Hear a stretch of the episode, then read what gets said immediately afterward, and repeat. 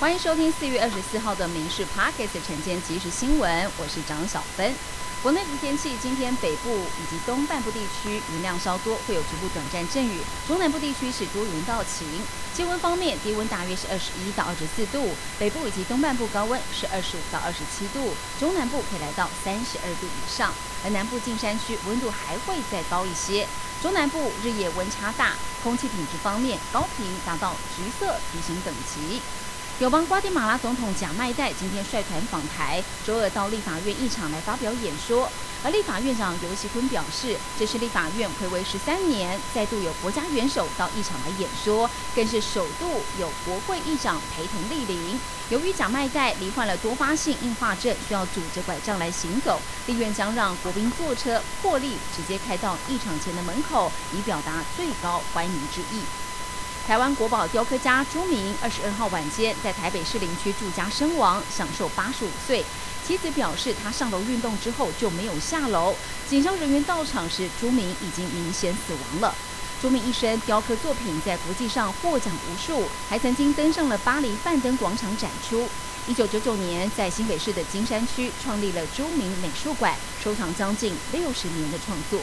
今年最强春雨上周落幕，但是缓解南部水情有限，台南降雨又比高频要少，增文水库的蓄水率在昨天掉到了百分之六点三。农水署扩大农业水资源调蓄措施，将在灌溉渠路广建带状蓄水池，来调节夜间的离峰用水，补助日间的尖峰用水以及农业灌溉。遇到大雨还可以蓄洪减灾。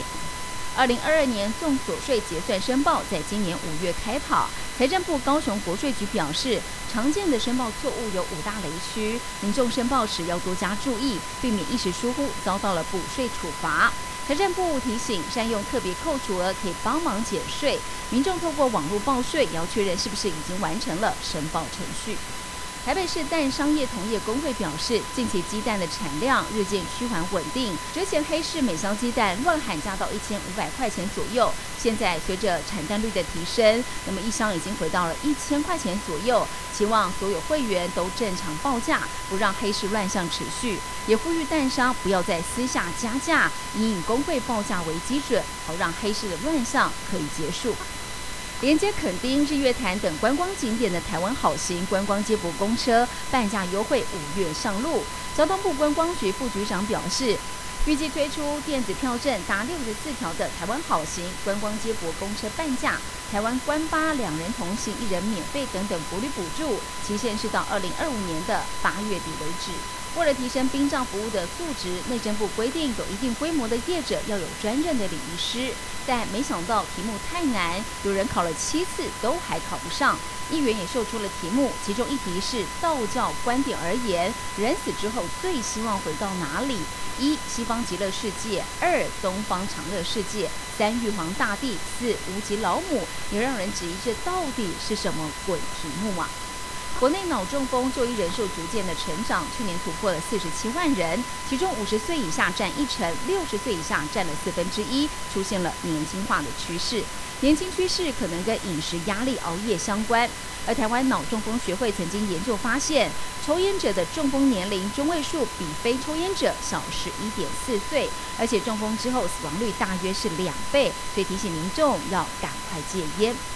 美国马里兰州有一名男子，他用同组数字，十一个月内三度抱走了五万块美金乐透大奖，最近一次更是抱回了五万块美金，大约是新台币一百五十三万元。而他的秘诀竟然是使用同一组财富密码四八五四八。根据彩券官网的资料，赢得五万块大奖的几率只有十万分之一。